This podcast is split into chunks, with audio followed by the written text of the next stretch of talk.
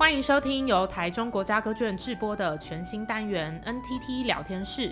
在这个单元里，总共会有四个主持人，我们将轮流分享大家投稿的各种剧场故事，不论是温馨、搞笑、恐怖还是古怪，应有尽有。如果你也有故事想跟我们分享，赶快关注歌剧院的脸书哦。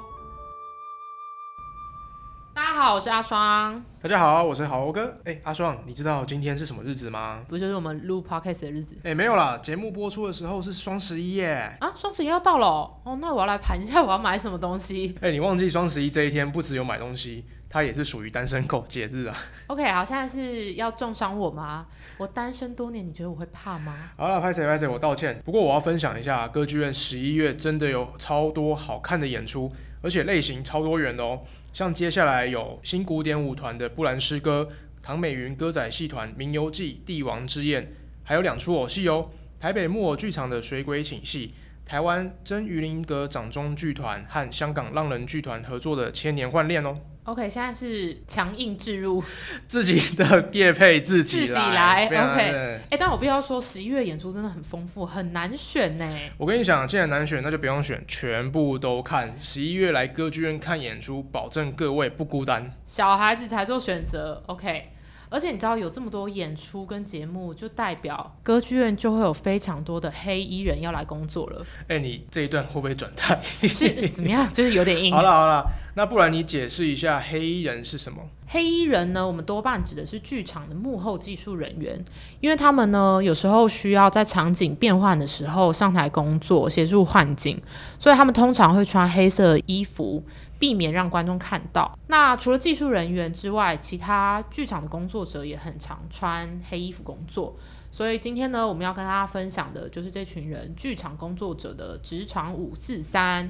所以我们这一次收到的投稿啊，有不同的角色跟身份的剧场幕后工作者哦，像是舞台执行啦、音乐音效设计啦，还有节目专案经理等等。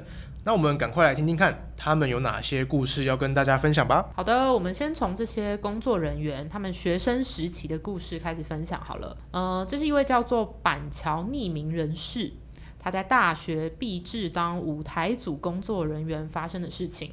呃，我们毕业公演呢，演的是《罗密欧与朱丽叶》。那大家都知道，朱丽叶最后她要服毒自尽嘛。结果那一场戏呢，演朱丽叶的演员因为毒药的瓶子不小心被弄到太远的地方，就咔飞出去，完全捡不到。但他不死，剧情是没有办法往下的。所以正当大家躲在后台不知道要怎么办的时候，这个朱丽叶呢，他就自己扛一头撞上石头，然后演出了一场把自己撞死的大戏。那本来应该要让大家悲伤流眼泪，结果因为他这样撞上石头，所有的观众就大爆笑，导演也一直摇头，算是创造了一个很经典的场景。哇天哪，这这个版本的也太好看了吧！好想看现场，荒谬，超荒谬。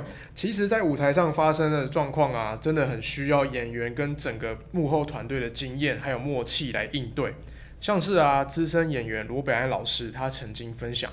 他自己有一次在演出的时候咳嗽咳到全身抽筋的经验，所以他必须一直拉伸自己的身体，尽量让台下的观众看不出来他正在抽筋。啊，咳嗽咳到抽筋，还要在舞台上演戏，这真的没有两把刷子做不到诶。因为要是我，我可能直接在舞台上就是抽给大家看喽。我觉得我应该也无法，可能憋尿还比较简单。好了，说到演员在舞台上发生的临时状况。我这边也收到一个演员他自己投稿自己的故事哦。这个演员叫麦克华斯基。麦克华斯基。麦克华斯基。有一天，他接到了一个 case，要去高雄表演。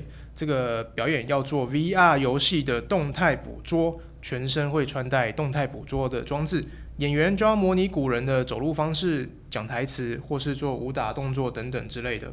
那这个麦克华斯基到现场之前呢，有先拿到剧本，让他提前预备。但其实不会跟其他的演员先见面哦，所以到高雄排练的当天才是所有演员第一次正式见面。结果当天到了现场，麦克华斯基才发现跟他演对手戏的演员，居然是他刚分手的前女友，而且还分得不太愉快。超尴尬！我跟你讲，更尴尬的在后面。麦克华斯基发现跟他对戏的演员是前女友之后呢，他当天除了在台上跟他一起蕊动作，两个人完全没有对话。好死不死，导演这个时候突然要他们两个加戏，加戏，加戏，而且台词居然要女生对男生说：“你怎么可以丢下我呢？不是说好要一起幸福的吗？”哦、超尴尬。虽然现场真的是尴尬到爆炸，甚至有一点不太舒服，但麦克华斯基还是敬业的态度完成了当天的排练。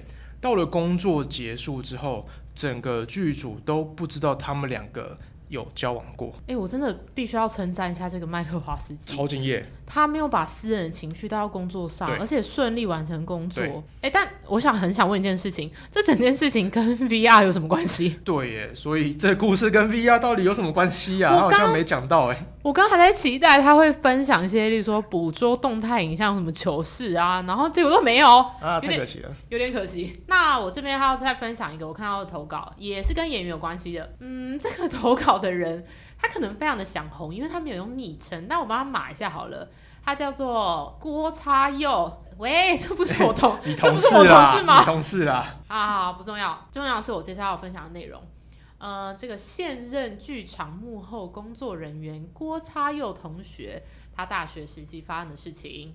OK，郭叉佑说呢，他第一次进剧场参与幕后工作，大概是大一的时候。那一次演出呢，菜逼巴的他呢，需要把一个下面有装轮子的道具牛，有一只牛。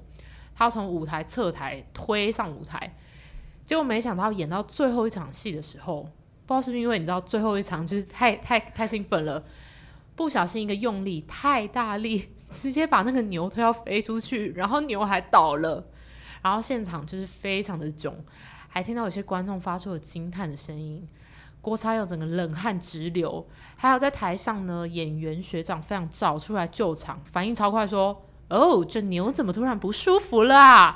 大概就是这样的一个故事。我天啊，有够好笑，而且那个学长超机智哎，有够赞。真的幸亏有学长，不然郭叉的同学可能就 GG 了。所以演员的 sense 真的很重要哎。没错，哎，那我们讲了两个演员的故事了，有没有别的角色的故事？接下来的故事不是演员，他是舞台监督舞监。那我来分享一位叫阿维的舞监他的故事。我是在剧场里工作的舞监。舞监就是舞台监督的简称，叫舞台监督是因为他要掌控舞台上大大小小的事情，确保演出流程能顺利进行。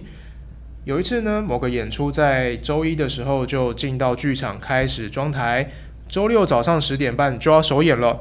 可是装台装到了礼拜三的一大早，突然发现电脑的吊杆系统不知道为什么统统故障，完全动不了。故障，哎、欸，开始我想打。断一下，我想补充一下吊杆系统，嗯、因为怕有些听众不知道。好，吊杆系统呢，它就是可以悬吊呃灯具跟布景的一个设备。像大家如果有到歌剧院看过《剧场大冒险》的话，可能有看过就是人吊在舞台上飞来飞去的桥段。像这种技术都是要靠吊杆系统完成。那吊杆系统基本上它分成电动跟手动两种。一般呢，它是会上下移动，就是移动灯具啊、布景等等。哦，原来如此，哎，阿双，你真的很懂技术，哎，哇，拜托，我可是剧场小天才。好，那我可以继续讲吗？啊，对不起，我忘记你还没讲完，你继续。好，那这位阿伟的故事呢，我继续哈。因为吊杆系统发生了异常，演出团队没有办法做悬吊换景，灯光也因此受到了影响，所以无法完成理想的画面。于是当天下午四点钟，大家召开紧急意面会议。决议把原本需要利用电脑操作的东西全部改成手动操作。手动手动操作，因为这个决定，所有人从隔天开始一直到礼拜六一大早，全部连夜赶工，让灯光、画面、换幕、换景，全部的工作可以顺利进行哦。天哪，好好疯哦！超辛苦的，所以他们一路工作到礼拜六的早上九点半，紧接着早上十点准时开放观众进场。哇！